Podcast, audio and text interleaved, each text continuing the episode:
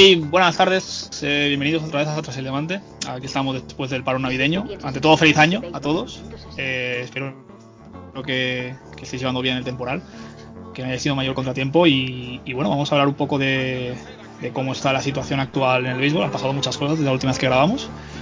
Y hoy tenemos eh, a John Molinero, como siempre. ¿Qué tal, John? ¿Cómo estás? Hola chicos, ¿qué tal estamos? Un, un, un hombre contento, luego, luego intuiréis por qué. Luego entraremos y... en detalles. Creo que, creo que vas a disfrutar mucho este programa. Y, y, bueno, también está también está Adrián Cobo con nosotros. ¿Qué tal, Adrián? ¿Cómo estás? ¿Qué tal? Muy buenas. Pues nada, aquí de, de vuelta. Feliz año a, a todos. Y nada, ya me veis eh, aquí adoptado y hablar de, de, la felicidad de John, ¿no? Sí, a ver si nos contagia un poco, ¿no? Que, que parece que, que necesitamos un poco de alegría en, este, en estos momentos. Alegría navideña. Y, y, pero, pero para empezar bien, para empezar bien, eh, vamos a empezar un poco con lo triste que ha pasado. Eh, las necrológicas, que pues evidentemente las leyendas del béisbol se van haciendo mayores y, y van falleciendo. Eh, hoy tenemos los casos pues de probablemente uno de los managers más famosos de la historia, Tommy La Sorda, de los Ángeles Dodgers. Y eh, John quería empezar con Phil Niekro, ¿no? probablemente el primer nudillero relevante de la historia de, del béisbol. Sí, no sé si el, primero, pero desde luego yo creo que el, el, principal nudillero de la historia, ¿no? El más famoso, el que más impacto ha tenido.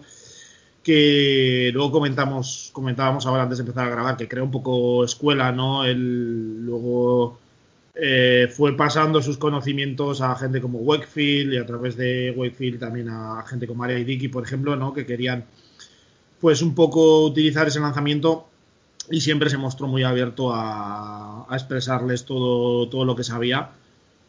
Y creo, como digo, esa, esa escuela, un, un, hombre pues, de tremendo impacto, tuvo una carrera súper longeva, estuvo jugando desde, desde el 64 eh, que debutó con los Milwaukee Braves todavía hasta, hasta el 87.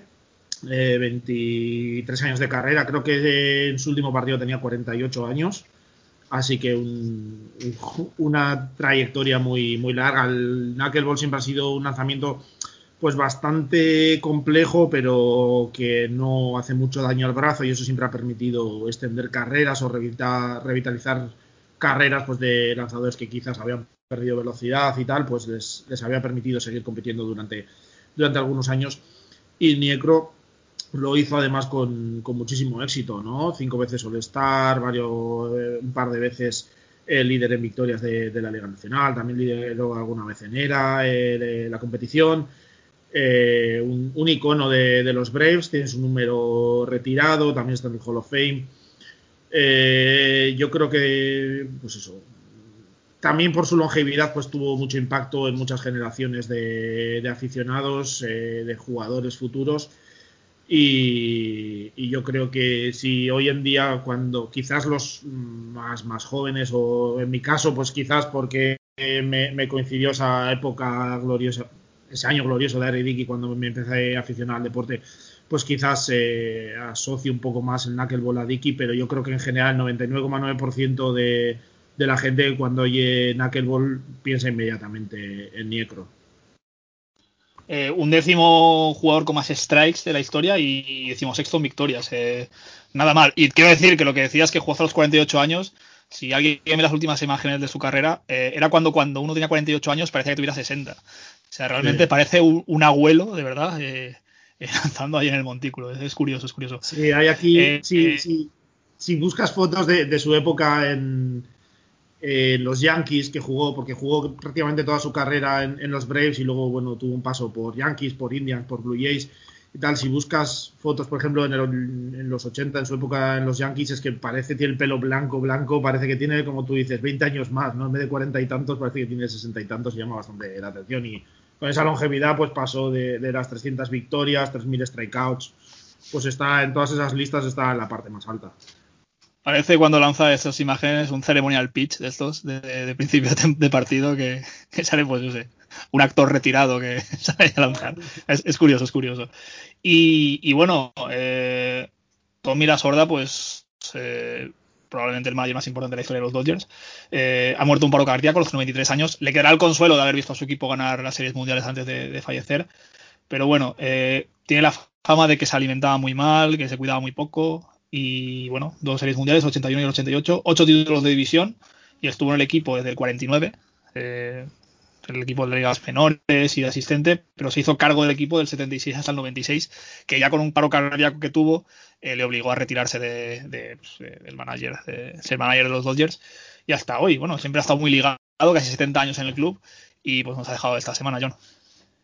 Sí, pues una leyenda absoluta. De la MLB en general, una persona muy querida, yo creo en general, en toda la, comunidad de la, de la MLB y un, absoluto icono de, los Dodgers, ¿no?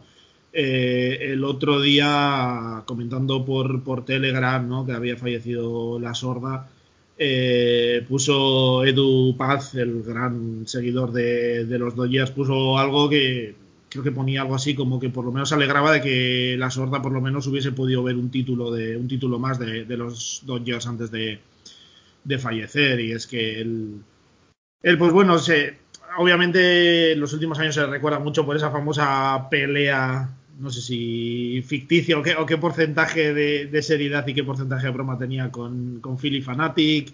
Eh, una vez que se cayó esquivando una foul ball, ¿no? Que, vino ahí Bonds a intentar ponerle un, chaleco de un, peto de, catcher, pero en los Dodgers es toda una leyenda, como tú dices, cincuenta y tantos años eh, en la organización. Eh, desde el 76 al 96 fue, fue manager del equipo, eh, les llevó a dos series mundiales también.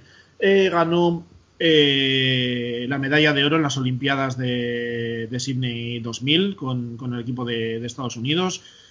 Eh, ocupó prácticamente todos los cargos posibles en, los Dodgers y prácticamente iban unidos, ¿no? Eh, sería en la parte jugador, gerencia, etcétera, pues tan icónico como puede ser Vin, Scully en la parte eh, mediática.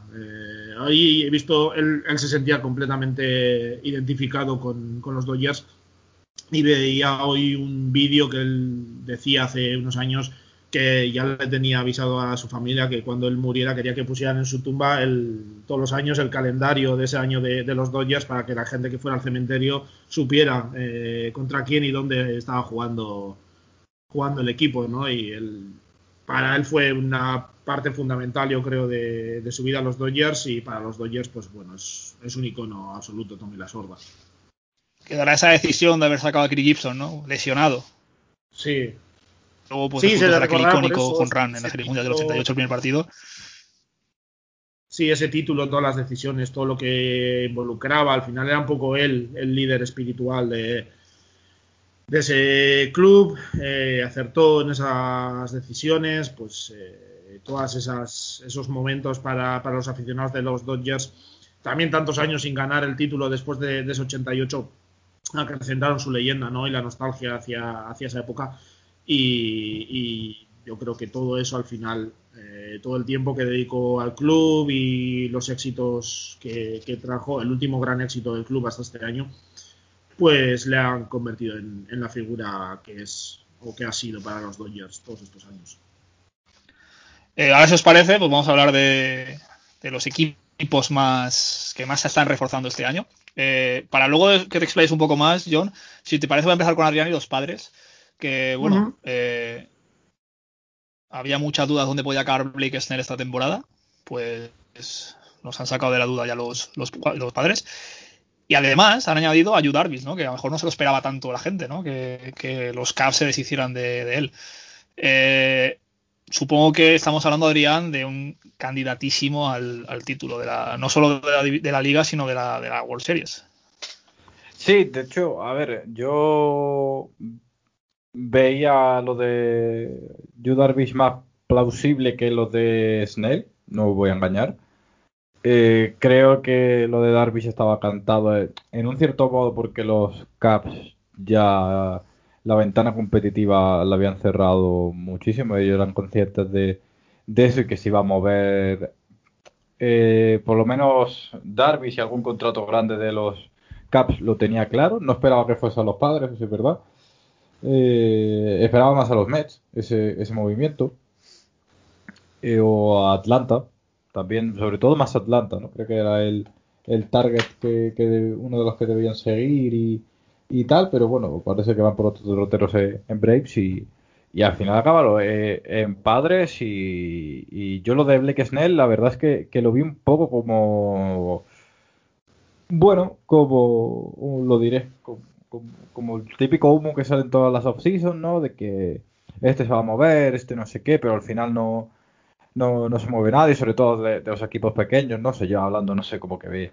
Eh, Benintendi lleva saliendo 15 años de, de Red Sox, ¿no? Por ejemplo, eh, o, o cierta gente, por ejemplo, en, en Seattle siempre se, se, habla de estos equipos pequeños. Eh, bueno, los Red Sox no son un equipo pequeño, ¿no? Pero sobre todo los equipos pequeños parece que, que siempre están en el atolladero siete u ocho nombres y, y tal. Y yo que pensaba que Snell iba a ser uno de estos, ¿no? De los que, bueno, pues parece que, que sí que va a salir. Sí, un buen sueldo en un equipo menor, ¿no? Exacto, un buen sueldo en un equipo menor. Yo creo que cada un equipo que ha estado dos partidos de ganar las World Series, pues no iba a hacer eh, ese movimiento, por lo menos lo, lo, pensaba, aunque fueran Tampa Bay, no, yo creía que, que a lo mejor iban a intentar eh, expandir esa, esa ventana competitiva que tienen un año, ¿no? Por, por situación económica y tal, creo que, que se podía permitir este año eh, dar el, intentar dar un paso a ver si, si se repite lo de, lo de la temporada pasada, cosa que yo veía más cerca, que por lo visto es lo que se veían ellos. Y nada, acabado en, en Padres, la verdad es que han conseguido a Patiño, que me parece, los Reyes me refiero, un, jugador excepcional para ellos, a, Mejía, que vamos a ver qué hacer con él, porque, bueno, puede acabar de, de catcher, puede ser left fielder, ¿no? Él se quiso ir de Cleveland porque no quería jugar de, de outfielder, él quería jugar de catcher. Vamos a ver qué tal en, en Tampa y Blake Kahn y Cole Wilcox, que son buenos prospects, pero ninguno super top, ¿no? Quitando Patiño, que sí era un prospect más top, aunque ya haya debutado en MLB y tal. El resto, bueno, pues jugadores jóvenes sin ser ninguno excesivamente top, ¿no? No ha movido un Mackenzie Gore o, o algo de esto.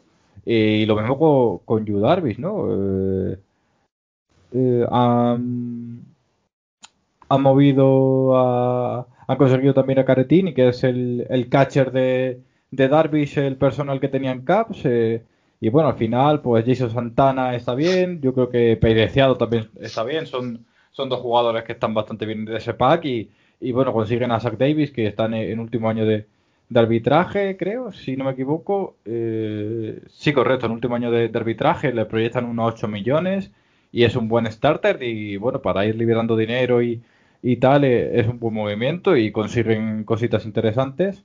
Y vamos a ver hasta qué punto, pues bueno, Darvish puede replicar las 11 entradas de, del año pasado, pero no me sorprendía que, se moviese Darvish, pero sí que acabas en padres y con Snell, pues doble sorpresa, ¿no? Que, que, que haya conseguido eh, eh, eh, irse allí.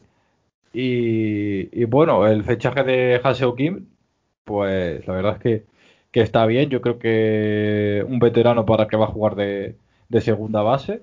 Eh, están hablando también de, de, una renovación que era para mí cantada de, de, Tatis, que aunque le queden cuatro años todavía de control, un arbitraje y tres de control, creo que era era un movimiento muy claro el que, el que tenían que hacer para, para asegurarse el futuro de, de Tatis, un, por lo menos hasta los 30 años, que yo creo que es el objetivo que tienen todos.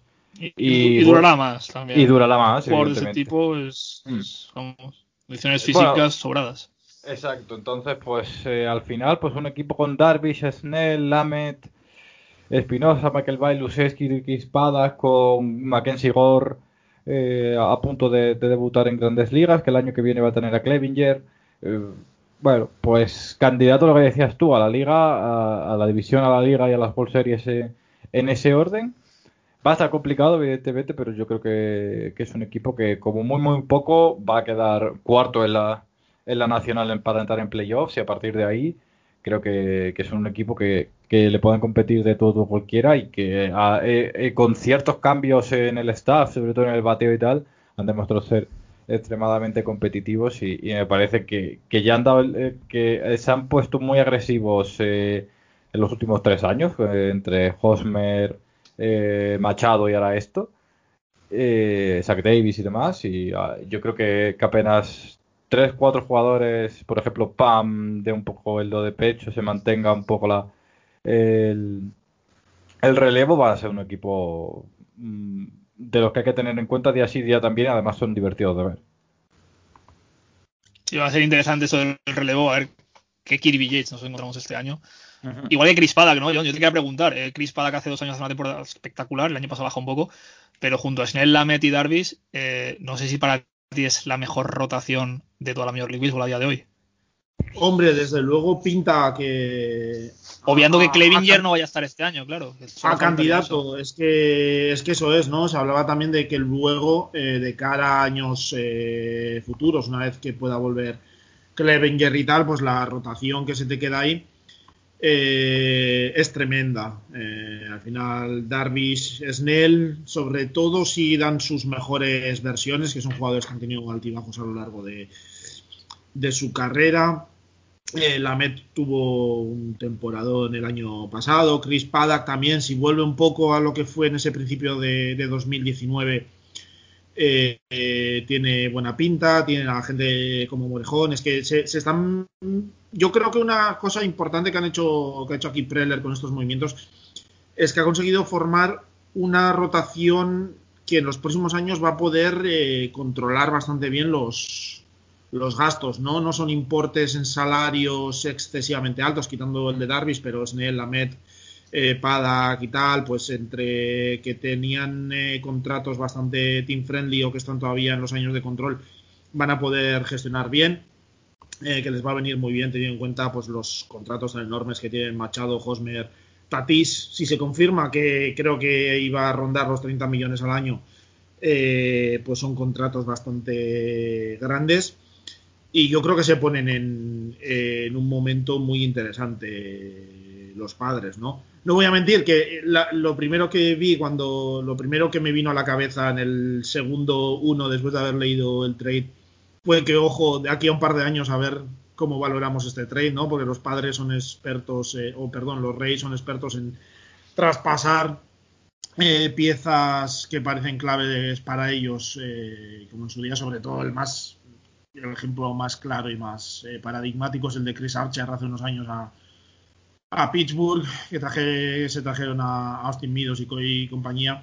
Y bueno, ha salido muy desequilibrado ese, traspaso. Seguramente no va a ser tanto, pero, pero bueno, eh, la experiencia que tienen los padres trayendo a gente de, Tampa Bay, pues no es la, mejor, ¿no? Eh, Pagan venía de, de 20 saves el año anterior y bueno, pues no, no rindió ni de lejos a, a ese nivel. Fam también tuvo un bajón de rendimiento bastante importante. Myers hasta el año pasado era un jugador que se habían eh, estado intentando quitar de encima eh, durante, durante varias off-season, pero yo creo que, que, por lo menos sobre el papel y a poco que la rotación, esos nombres, ¿no? Eh, Darvish, Snell y compañía rindan a un nivel más o menos cercano al suyo, es una rotación eh, potentísima, con una cierta profundidad, sobre todo a partir de que el año que viene vuelva eh, Clevinger, pero como tú dices, está ahí Mackenzie Gore también eh, esperando. Y bueno, veremos a ver qué, tal. Eh, obviamente mm, no han perdido a ninguno de sus principales prospectos. Quizás Patiño es el más, el más importante, pero bueno, yo creo que salen contentos eh, los padres. Como digo, veremos aquí a unos años que Wilcox, por ejemplo, uno de los del traspaso de, de Snell eh, es un tercera ronda de 2020, pero hay gente que habla de que tenía que haber salido seguramente en, primera ronda, pero que había eh, dudas sobre su firmabilidad, que suelen decir. Y veremos. Y en, bueno, a los Caps han mandado eh, bastantes prospectos, eh, sí que creo que estaban del décimo para, para, abajo, pero bueno, es una granja bastante profunda la de los padres, así que habrá que ver cómo, cómo rinde. y como decía Adrián, yo parece que los Cavs eh, confirma que se meten en, reconstrucción eh, total. Ya pintaba ello. Eh, quizás la duda era si podían hacer un año más. Un intento, un, último año, pero nada, parece que está claro. También se habla mucho de un posible traspaso de, de Chris Bryant. Eh, veremos eh, cómo van los Cavs, pero sí que parece que, todos esos años de, esa ventana competitiva que tenían que se cierra definitivamente o le cierran la puerta. Eh, yo creo que va a ser una reconstrucción seguramente más corta, es un equipo potente. ya yo creo que intentarán reconstruir más rápido que en proyectos anteriores, pero veremos pero desde luego de los padres salen como uno, por lo menos sobre el papel, como uno de los grandes eh, ganadores de este lento inicio de, de off-season. Eh, quiero lanzar esta pregunta a los dos. ¿Es Jay Stingler el manager idóneo para capitanear este, este proyecto? Tampoco sabría decirte a ciencia cierta. Sí, no, yo creo que se ha adaptado al final. Hmm bien ¿no? a los padres. Eh, debutaba este año, si no me equivoco, les ha sabido llegar y pelear en una división eh, con, con los Dodgers. El, de este fenómeno, de este fenómeno de, managers súper jóvenes que se están imponiendo ahora, no solo en la liga de béisbol, sino también lo estamos viendo en la NFL.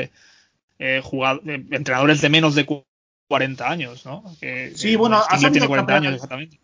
ha sabido capear ahí ciertos temporales, ¿no? En, porque en un, o sea, la juventud sí que eh, fue uno, una de las personas en aquella famosa polémica de, del Gran Slam de Tatis con la cuenta de 3 y 0 y tal.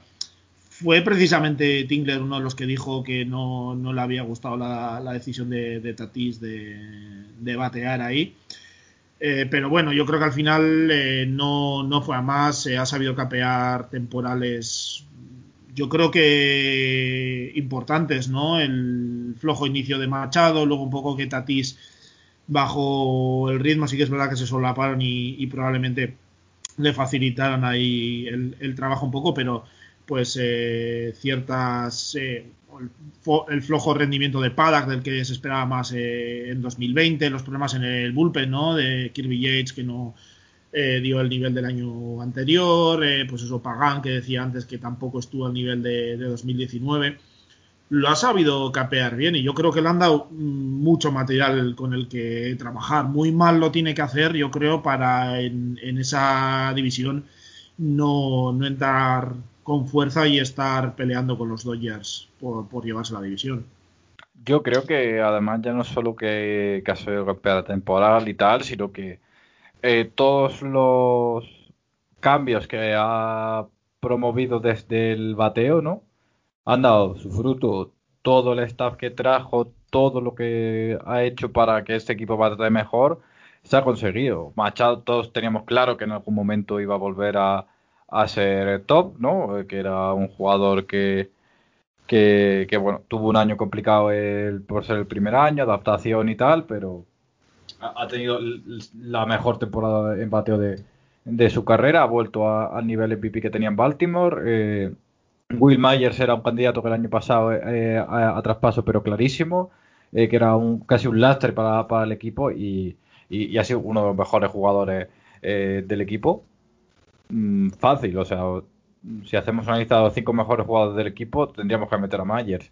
y, y, ha tenido una temporada de bateo espectacular eh, lo han sabido sacar, Tatis, bueno, es buenísimo. Exacto. Eh, después eh, el traspaso de Austin Nola se, se justificó a él, dijo que, era una cosa que, él quería sacar y, el tipo le, dio la razón y, el picheo, pues bueno, pues eh, Davis la mete, Clevinger bien y bueno, Pomeras por ejemplo estuvo bastante bien y yo creo que, que, que se esperaba de más.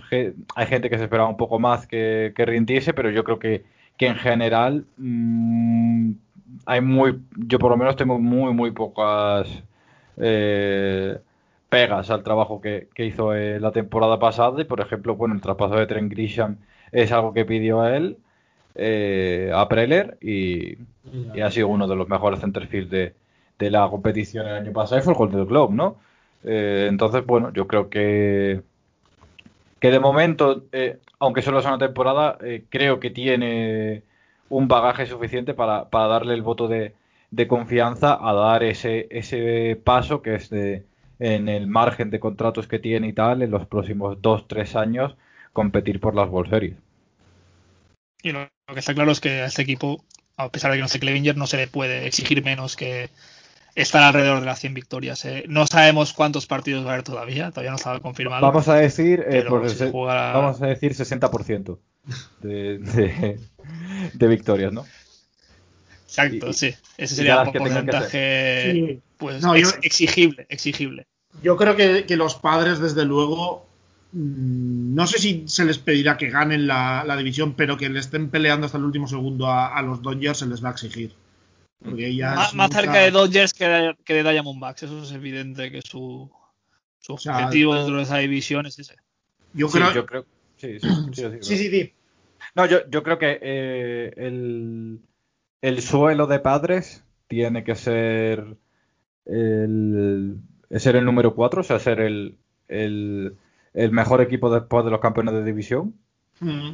Y si volvemos al formato clásico, evidentemente ganar la wildcard. Si volvemos a un formato más ampliado, evidentemente volver a ganar wildcard. Y el año pasado en la serie de división los Dodgers ganaron 0-3. Yo creo que un techo gran, un buen techo que se le puede poner a Padres sería eh, por lo menos acceder a la serie de campeonato de la Nacional. Mejor las World Series. Sí. No sabemos, ¿eh? se pueden dar mil circunstancias por las que llegue, pero yo creo que ahora mismo Dodgers y Braves están por delante de ellos no por mucho, pero están. Y yo creo que llegar a esa serie de campeonato, eh, creo que es el techo mínimo que se le puede exigir. Yo tampoco les, les voy a exigir mucho más, ¿sabes? Eh, de sí. primeras.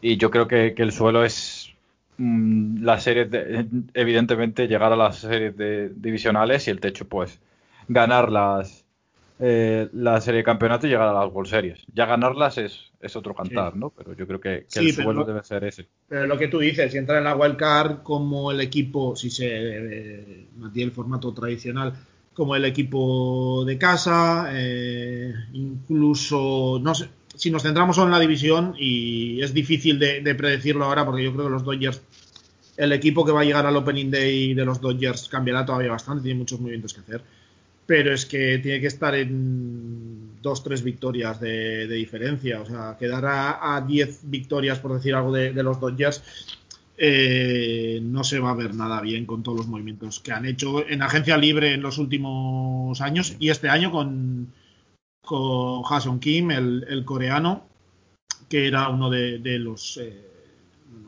de, los agentes libres, ¿no? Porque al final el agente libre eh, más, más codiciados, también porque iba a venir con un salario bastante contenido y lo han traído y hacen un, yo creo, un centro o un infield bastante interesante, les permite incluso mover a Cronenworth a, a distintas posiciones eh, del campo y, yo creo que tanto eso como los traspasos este año, ¿no? ya invirtiendo también prospectos, enviándolos a otros equipos para traerse piezas importantes, pues les, les tiene que convertir en, candidatos. De todas formas, tenemos que ver cómo van a ser los playoffs, porque que hay un actor principal estos últimos años, previsiblemente, que son los Caps, pero se supone que Cardinals y Braves van a seguir allá arriba. Añadidos, que luego hablaremos un poco de ellos, de los Washington Nationals, que parece que tuvieron su año sabático eh, y este año van a volver un poco con más con más perspectivas. De todas formas, si os parece, vamos a hablar de, del otro equipo pues que habrá mucho que hablar este año, previsiblemente, John, esperemos por ti. Te deseamos todo lo mejor. Pero antes de que nos hables tú, arrastrado por el júbilo que te supuso este, esta noticia, eh, va a preguntarle desde una perspectiva un poco más objetiva, perdóname el apunte, no, no, Adrián. Tienes toda la razón. Eh, le va a preguntar a Adrián, eh, vaya bombazo han pegado los, los New York Mets este año con el fichaje de Lindor. Eh, sí, además un, un bombazo que yo no esperaba que, que pasase, ¿no? Porque eh, de igual manera que tampoco me esperaba lo de Blake Snell que se moviese, sí estaba muy claro, estaba cantadísimo que Lindor y José Ramírez eh, en algún momento se iban a mover de Cleveland, sobre todo Lindor, teniendo en cuenta que eh, es el último año de, arbitraje que tenía y tal. Y, pero bueno, yo esperaba que, se fuese a mover, ¿no? Estaba viendo muchos cantos de, sirena de donde podía, podía acabar, ¿no? Porque se estaba diciendo que, que, bueno, que había equipos que estaban interesados en él, evidentemente, que estaban los, los Yankees, ¿no? Que, que si no sé qué, que si... Todo, muchas florituras, muchas conjeturas, pero parecía que, que Yankees o o Dodgers eran muy candidatos ¿no? a, llevárselo, aunque no tuvieran una necesidad imperante en ese en ese puesto, ¿no? Por ejemplo, se, hablaba el caso de que, bueno, que podía darse que, que, que, se moviese a ciertas piezas de, de Nueva York para encajar al Lindor cueste, cueste lo que cueste, ¿no? Casi. Eh, que, que, bueno, mm, que, por, que los Marlins no querían gastar mucho dinero, pero que, podían ser un, club que, que, escuchase ofertas, ¿no? Después estaba, por ejemplo, los Rockies con Trevor Story también por ahí moviéndose. Y era otro equipo que, no querían moverse por Lindor, pero sí podía influir mucho en el, mercado y en el precio de este, ¿no? Eh, los Cardinals también sonaba. Eh, y, y sobre todo, lo, yo creo que el que más hemos escuchado todos fue de Blue Jays, ¿no? que era como Toronto era el equipo en el que cae, eh, además caía bien todo el mundo, ¿no? Porque si cae Springer, lo, eh, hace tal movimiento y le encaja al equipo a la perfección, ¿no? Si, si mueven al Lindor también, eh, era como el equipo, si fichan a Lemegio también, era el equipo al que todo le venía bien, ¿no? Le viene bien hasta fichar a Trevor Bauer y a siete pichas más, ¿no? Aunque le, venía bien todo Toronto y, y al final acabar en Mets eh, me sorprendió bastante porque se estaba escuchando, eh, se, sabía que, estaban haciendo un trade, que, para poner los pies eh, encima de la mesa y decir, mira, estamos aquí, pero no esperaba que fuese por Lindor, no esperase que era por Lindor además y, Carrasco, y, mucho menos al precio que fue, ¿no? Creo que Andrés Jiménez es un grandísimo shortstop de, futuro. No me equivoco al decir que, va a ser el shortstop titular de los Indians como mínimo cinco años más. O cuatro, dependiendo de si lo, lo traspasan en 2025 o no, que ya veremos. Eh, va a ser clarísimamente un titularísimo en ese equipo.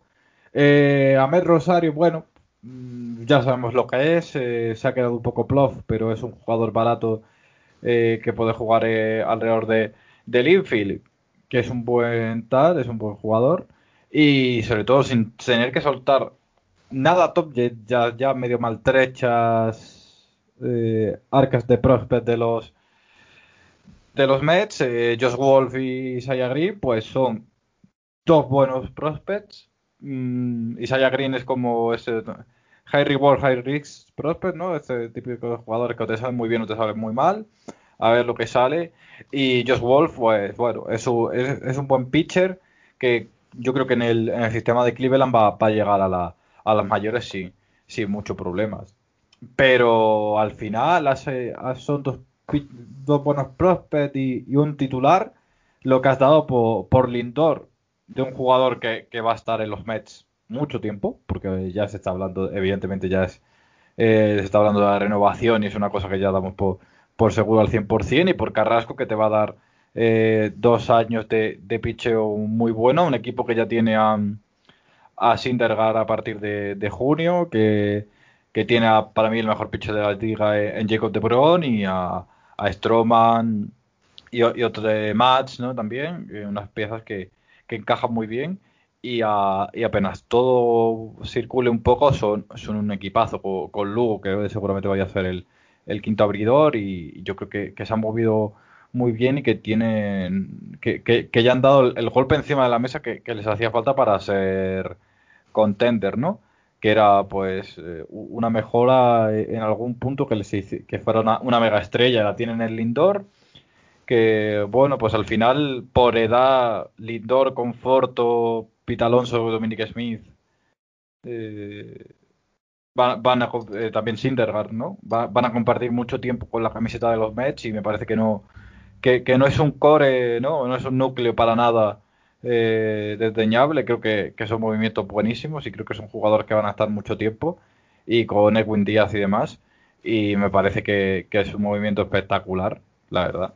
Eh, sorpresivo y que toda la promesa que, había porque Mets fuera en eh, contenders y que, y que pusieran a la palestra lo que toda la inversión que se decía, pues se ha cumplido y, a, las mismas maravillas, además, con, este trade. Ahora yo no dirá cuándo van a hacer la estatua a Steve Cohen. Sí, lleva un mes y, ha traspasado al Lindor. Como le des un año, está, está picando piedra en mitad de, de Queens. Eh, hace, el estadio en Central Park. Exacto. que todo el mundo lo vea. bueno, John, eh, nada, eh, explayarte lo que quiera hacer el próximo campeón de, las World Series, año 2021, los New York Mets. Ojalá, no sé. y nada, que... ¿Dónde hay que firmar? Que, firmo, firmo ya. Hay que, decir que los que nos, los que nos escriben escuchando desde el principio eh, podrán darse cuenta de que tú siempre has hablado con mucho pesimismo, ¿no? No, ya había muchas señales, ¿no? Un poco ese récord de Pete Alonso y, los Ions de, de DeGrom para que eh, tú estuvieras contento ¿no? de la de el pesimismo que, pues, por desgracia, eh, arrastraba los últimos años. También hay que decir que es una división excesivamente dura, pero este año yo, creo que sin ningún tipo de dudas eh, es un paso adelante inequívoco para ser campeón de esa división. Y bueno, hemos hablado de los padres, que pues sería un duelo precioso en, finales del para el Pennant, Sería bueno eh, para todos esos sufridores de equipos que llevan muchos años viendo sus equipos pues sin, sin triunfar y nada, ¿qué nos puedes comentar de, todo este equipazo que pues seguramente debería ¿no? Eh, rondar sobre las 100 victorias? Sí, no sé, todavía quedan algunos movimientos por, hacer eh, para estar en esos números, pero yo creo que el, salto de calidad que se ha dado con ese movimiento es eh, tremendo. Tú decías eh, ahora que siempre he hablado con bastante pesimismo en general, pero, pero, porque era lo que se vivía en la, en la, en la franquicia, en la afición en general, ¿no? sobre todo en los últimos años de, de los Wilpon y, se celebró su marcha entre la afición casi como un título, ¿no? Quitando ese año, por lo menos en los últimos 20 años, quitando ese 2015 que sí se llegó a las series mundiales, pero que casi fue más una alineación de planetas que, otra cosa. En general han sido años, esta última década, de malos resultados, sí que títulos individuales, primero a hace unos años, luego los últimos títulos de DeGrom, eh, Pete Alonso en, 2019. Eh, y en, un mes, pues eh, Cohen, eh, de la mano de, Alderson, que le puso como jefe, bueno, presidente, jefe de operaciones de, béisbol de momento, pues han dado otra vida completamente diferente al equipo, ¿no? Lo del indoor, pues se venía especulando, siempre se ha hablado mucho de que el indoor podía encajar muy bien en Nueva York, en, ese mercado con mucha población también hispana y puertorriqueña que le podía eh, acoger muy bien, su forma de ser podía encajar muy bien. Eh, con, con, Cohen, pues todos esos rumores se acrecentaron, más cuando cada día que pasaba quedaba más claro que Lindor iba a salir esta offseason de, de Cleveland.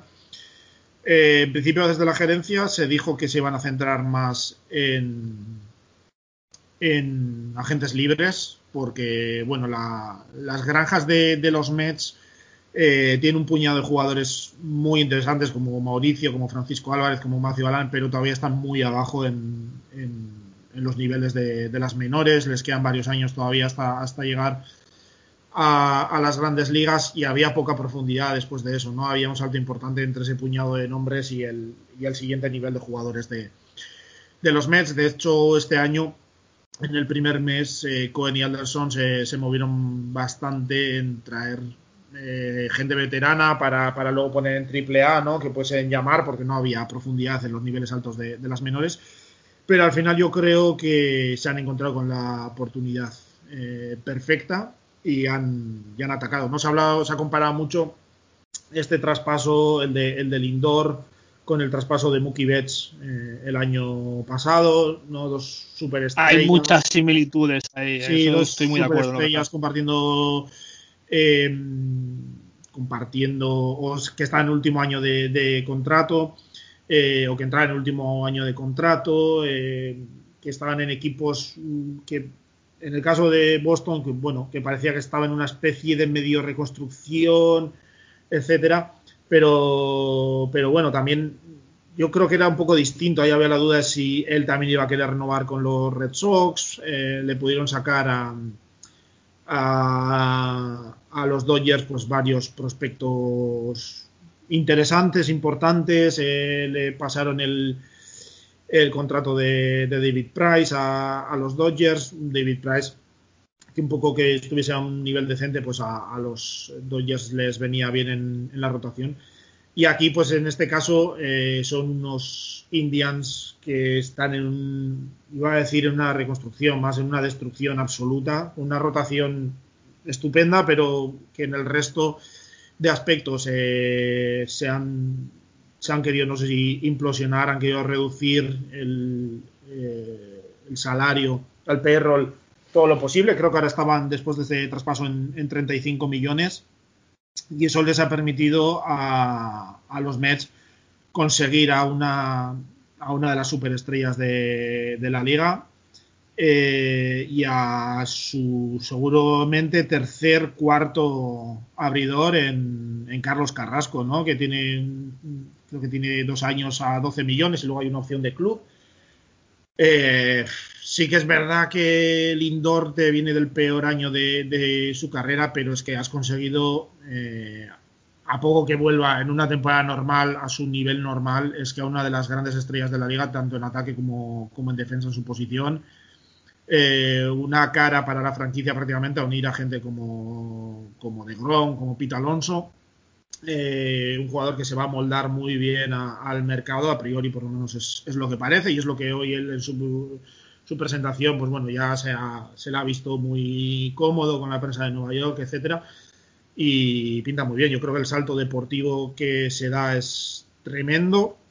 Eh, pues sí, se han dado a, piezas interesantes, sobre todo Andrés Jiménez, eh, que el año pasado tuvo un, gran impacto en, su año de debut.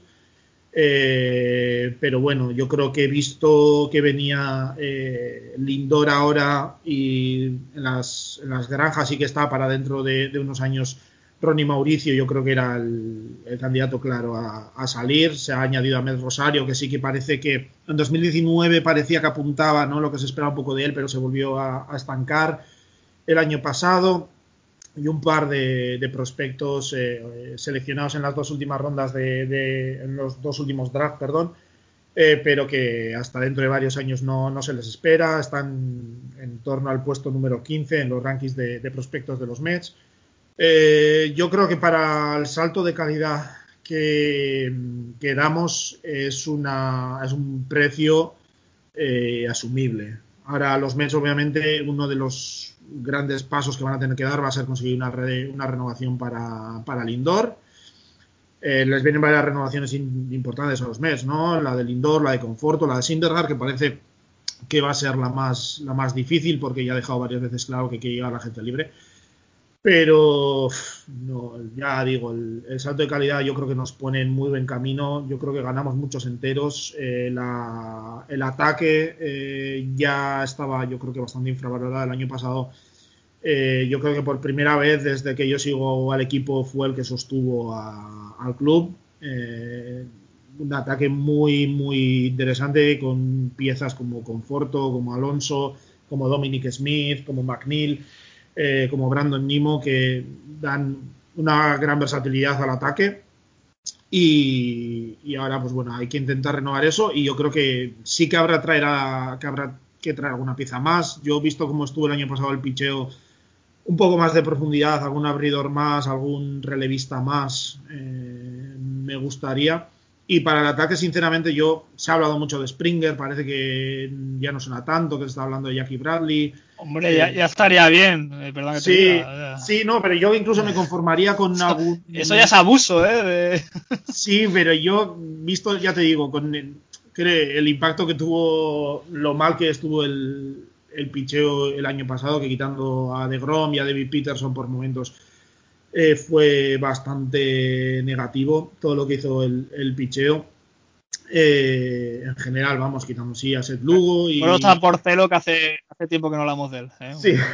Saludo a Celo, que No, y, Boston no lo olvidamos. y Elwin Ríos, pues sí, tuvo números muy buenos, pero también muchos blown saves y tal. Entonces, un poco reforzar esa faceta a mí me dejaría tranquilo. Y luego, con algún infielder poco utility que te cubra un par de posiciones ahí desde el banquillo y si se trae algún, algún center fielder que sea más defensivo y tal, yo me daría por contento ya, ya este año, ¿no? no hombre que te, te apetece, ¿no? Gente como Springer y tal, pero te vienen también renovaciones importantes, no está muy claro si los Mets se quieren quedar debajo del impuesto de lujo o no. Eh, no mandan un poco señales, se quedan abiertos, pero cierran un poco la puerta, habrá que ver en qué, en qué dirección van. Pero sí, yo creo que desde luego, sobre todo si se renueva a Lindor y a, Conforto, nos ponemos en el, en el camino correcto, yo creo. Eh, como es presumible que tú estés aquí casi todos los programas, pues supongo que iremos siguiendo de cerca la evolución de los, de los New York Mets. Y nada, enhorabuena y por mi parte todo eso lo mejor y, que tengáis mucha suerte. Si os parece, eh, el tercer equipo que vamos a desgranar hoy un poco eh, es de la misma división, es un equipo que ganó la Serie Mundial en el año 2019, dio un paso significativamente atrás con la pérdida de Anthony Rendón y la lesión de Stephen Strasburg en 2020 y bueno, este año eh, se han hecho los servicios de Kyle Schwarber y de Josh Bell. Estamos diciendo que los Washington Nationals van a dar un paso adelante, previsiblemente, la actitud no les está faltando, porque el año pasado, pues tanto Tri Turner como, Juan Soto se quedaron un poquito solos. Y Adrián, quiero preguntarte a ti, ¿qué vamos a esperar de los Washington Nationals este año? Bueno, un equipo que parece que, como has dicho tú antes, ¿no? Que se han tomado su año sabático, que en 2020, pues bueno, pasaron cosas ya no solo con la pandemia, sino con el con todo el tema de salidas, de la resaca de las de las World Series, que Retón se fuese también, yo creo que, que es un, tema del que me parece importante porque al final del día, pues bueno, es, eh, eh, fue un palo para todos, de hecho lo, reconoció Cersei a, a la cava del año, que el que ellos preferían que se quedase como, como figura de vestuario, evidentemente como calidad de, de jugador. Y, yo creo que, que, el movimiento de por Josh que, les ha costado menos y nada, la verdad, porque les ha costado muy muy poco eh, y, el, y el hecho de traer a, a Quill Schwaber que, que bueno, lo estuvimos hablando por Telegram, parece que, que es un movimiento que, que indica que va a haber DH en la, en la nacional otro año, eso parece, ¿no? Porque eh, no sé, es, es raro, ¿no? Que, que Schwaber vaya a jugar de, de outfield. Sí, no, también... llama la atención que no haya acabado en un equipo de, de la americana, Exacto. que sí que va a tener eh, DH. Eh, sí es un sí, jugador entonces... que es del molde DH absolutamente, aunque el año pasado sí que con Chicago jugó bastante, prácticamente todo en, en el field. Y no, no jugó excesivamente mal para lo que se presupone, ¿no? Pero teniendo en cuenta que es un equipo que, que Soto precisamente no es, no es un gran defensor, de hecho el año pasado los últimos 6-7 partidos sí, sin mucha más relevancia, pero acabó jugando de, de right field, ¿no? Porque, bueno, por, por, por, descargarle un poco de carga defensiva también, ¿no? Eh, eh, parece que si juega de left field Schwaber y de right field Soto, eh, Robles le van a tener que pagar 75 millones al año simplemente por tener que ocuparse de todo el campo, ¿no? Eh, en defensa. Y, y, bueno, no sé, al final... No yo, me yo parece... por ese dinero, que te diga, hacía el esfuerzo. Sí, sí, yo creo que también, vamos.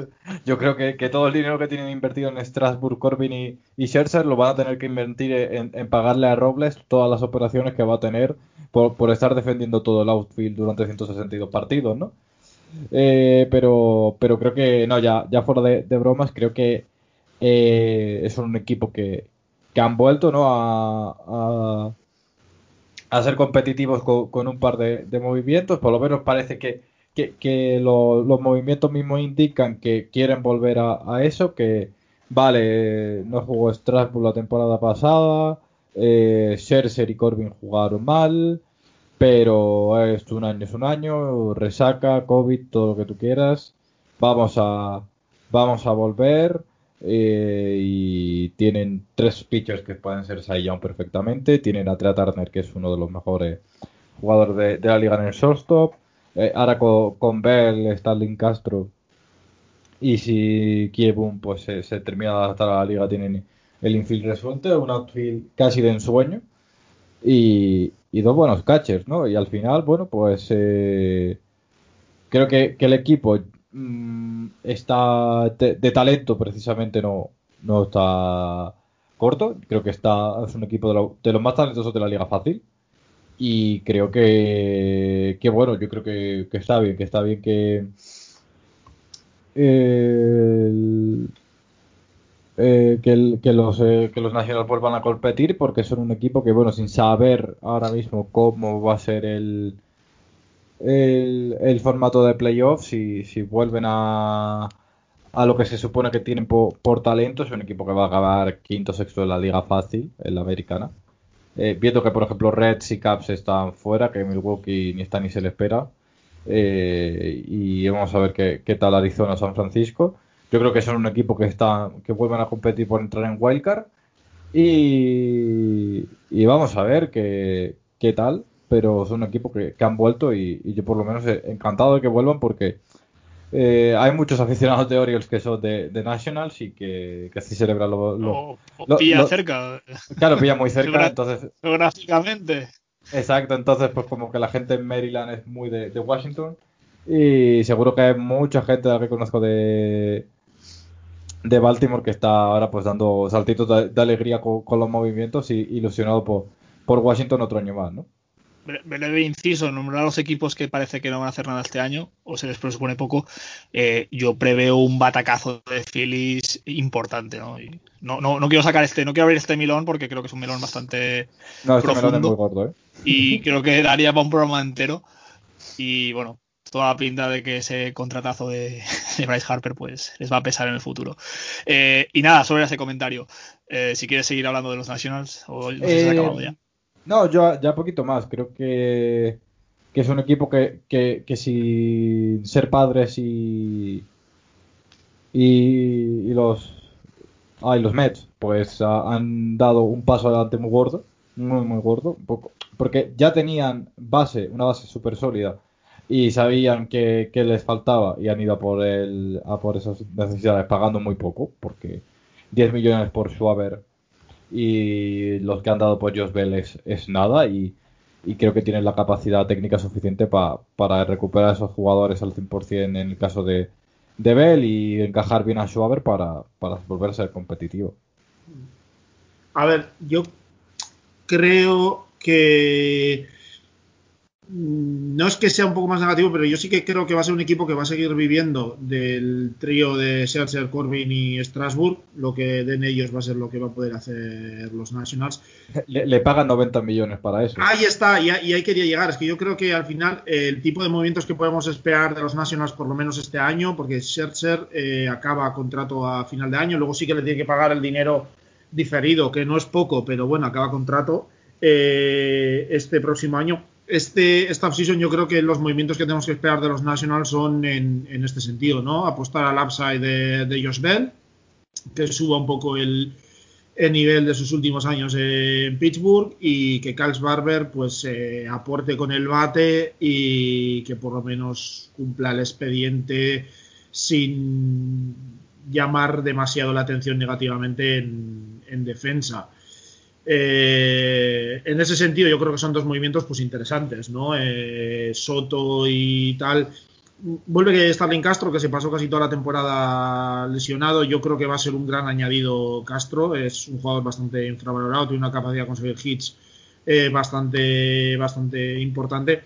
Y yo creo que esta ayuda les va a venir bien ¿no? a, a Soto y compañía y a los Nationals en general como dice Adrián, eh, les ha salido muy económico, 10 millones por Sbarber un año no está mal, si no te funciona pues eh, no te no te metes en un, en un, problema económico importante, no te quita ninguna versatilidad. No sé qué quiere decir esto sobre el DH, ¿no? Yo creo que oficialmente lo único que se ha sabido es que les han dicho a los equipos de la Nacional que ellos eh, organicen su, sus plantillas pensando que no va a haber eh, DH. Eh, habrá que ver eh, si eso se cumple o no, si ahí están guardando alguna información.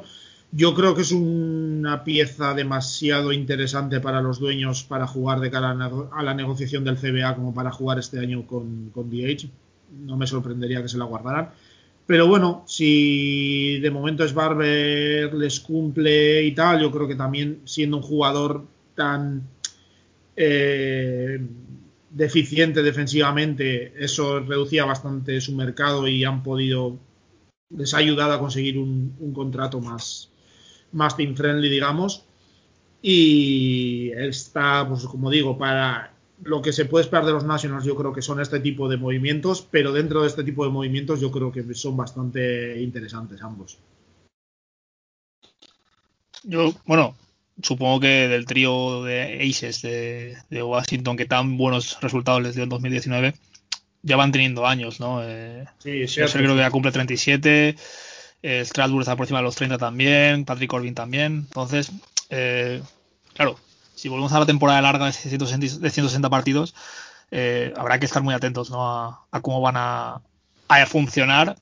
Y lo que quería preguntaros es si Juan Soto, este año vamos a ver un candidato a MVP o vamos a ver un jugador un poco de a un, nivel inferior a los Tatis, Bellinger, Mookie Betts. Yo pienso que ya el año pasado estaba a nivel MVP. De hecho, el año pasado jugó MVP, lo que pasa es que se perdió los primeros partidos por el falso positivo este y tal. Pero tendría que haber sido. Si, si llega a jugar los 60 partidos y, tal, es el MVP de, la liga clarísimamente. Y yo creo que, que Soto ya solo tiene upside para, para arriba, para, sí. para ser un jugador que es que eh, estadísticamente hablando, en bateo es, eh, es que no hay nada igual en la liga. O sea, como mucho Trout. Y a poco, y a, y a poco que Bells, Barber y Castro con su vuelta y tal funcionen y le den un poco de apoyo y un poco de cobertura en el line-up, que los lanzadores rivales estén un poco más forzados a intentar a eliminar a Soto, es que puede destrozar las, las estadísticas. O sea, es un jugador que puede explotar incluso aún más este año. Sí, que se va a envasar muchísimo más, o sea, que, que no es poco encima. Eh, yo creo que, que, que, que Soto está a un nivel que si no eh, eh, su, su, punto débil es que defensivamente produce tan poco que, que, muchas veces parece que no está al nivel por, porque le resta defensivamente todo lo que hace ofensivamente, pero es un jugador que, que solo del bate podríamos estar hablando de, no sé, el segundo mejor tercer bate de, el, eh, de la liga por detrás de Trout. Es que no, no es poco, ¿eh? Lo que de Soto, sí. yo creo que, que, que, es un jugador que, bueno, que, que, a ver qué pasa, que a ver qué pasa, pero yo creo que, que Soto es un, es un candidato fácil a MVP este año y que está no, no está lejos ni, ni mucho menos del de nivel de, de Bellinger, Mook y tal, por lo menos a bateo. No, y con los años se le va a tener que exigir más, claro. Exacto. Es verdad que ya, pues, e, esa losa de haber ganado ya series mundiales, pues ya la tiene para el resto de su vida afuera, pero eso no debe quitar que, pues, desarrolle todo su potencial, ¿no? Y bueno, yo a mí es de mis jugadores favoritos y supongo que para el que vea partidos de los Nationals, pues es un aliciente, ¿no? Me acuerdo que el año pasado, a última hora, no pudo debutar en el primer partido contra los Yankees y Twitter era la gente en plan, pues no me voy a ver el partido ya, si no juega Juan Soto ya no tiene sentido esto. Mm. Y pues bueno, esperemos que este año los Nationals, a mí es un equipo que me queda bastante simpático y bueno, salvo a Tony Ballester, ¿no? Del grupo de Pichos Salvajes, que es sufridor de, los Nationals y, y bueno, también ha visto a su equipo en las series mundiales. Y pues nada, eh, creo que eso es todo por hoy. Eh, vamos a ir desgranando días, las próximas semanas más equipos, ¿no? Sobre todo cuando hayan fichajes o movimientos eh, pues rocambolescos o, o, muy decisivos en cómo va a ir desarrollándose la liga. Y nada, agradeceros vuestra pues a vosotros, John y Adrián, y a los que nos estáis escuchando, y que bueno, eh, vamos a traer sorpresas. Eh, no vamos a avanzar nada todavía, pero pero creo que van a haber sorpresas en las próximas semanas. ¿Es así, chicos? Sí, se, parece, ¿no? se viene alguna cosa que yo creo que va, esperemos por lo menos que va, que va a gustar a, a la gente. Yo creo que sí, yo creo que sí. Y nada, eso, eh, abrigaos, cuidaos, que parece que están repuntando los casos en casi toda España. Y pues mientras haya béisbol, aquí pues lo contaremos de una forma pues, el modelo que seguimos siempre, una tertulia agradable con gente pues que da gusto escuchar. Yo aquí estoy de privilegiado porque vamos, eh, es un placer de, de, de extremo ¿ya? estar con vosotros. Y nada, eh, si queréis decir algunas palabras eh, sobre, sobre cómo va a ir la liga este año o queréis cerrarlo ya, pues es todo vuestro, chicos. Nada, yo. No, no, yo con que nos digan una fecha aproximada de, inicio que. Sí, estaría bien, estaría bien. Estaría bien, que establezcan protocolos y ciertas reglas y tal, estaría bien para, para ir calentando y. Porque en un año normal estaríamos hablando que estamos un mes del sprint train y este año pues no sabemos ni si ni, económicamente cómo se va a resolver la liga ni los partidos que va a haber, pero bueno, estaría bien eh, entendemos la dificultad del, proceso, entendemos que no se puede resolver todo tan fácil, pero coño, estaría bien alguna noticia, ¿sabes? Así de sí, algo, algo, alguna fecha. Algo que lo que Pues sí, porque yo llevo varias semanas pensando, bueno, ya no falta nada para que empiece el sprint training, un mes y. Yo, yo, está haciendo F5, a ver si. y, y cada vez al de, cuando al de un par de segundos me doy cuenta que todavía no hay nada seguro ni nada ni nada concreto pues se me cae un poco el alma a los pies, pero veremos. Y a ver, eh, que no hemos comentado, pero a ver también cómo, qué, cara dan los, los Reyes este año, ¿no? La otra parte del traspaso que comentábamos antes de, de Snell, que se les ha dado bastante caña por haber traspasado a Snell, pero yo tengo bastante curiosidad. Eh, sí, yo, yo, creo que es un equipo que, no, que en próximos programas, eh, antes se comentó lo de los Phillies, creo que los Reyes también es un equipo del que hablaremos mucho. Y probablemente, si quiere venir Raúl, hablar de los Caps, porque este año los Caps, ¿no? Parecía que esa línea ascendente que llevaban, que les llevó a ganar el título en 2016 y que siempre los mantuvo como un equipo candidato a, playoffs por lo, vamos, era un fijo en todas las temporadas de playoff. Eh, parece que este año pues han parado un poco ya, ¿no? Esa línea ascendente y no sé, es un equipo que yo creo que a la gente también le gusta, le gusta oír hablar de él. Sí, hay varios equipos en, direcciones muy distintas y con muchas incertidumbres y todos los números del año pasado no, no se sabe cuánto se puede leer en los números de, 2020, entonces también mucha incertidumbre rodeando todo, así que veremos a ver cómo, evoluciona. Eh, estaremos atentos y nada, pues nos despedimos ya por hoy y supongo que volveremos pronto. Un abrazo.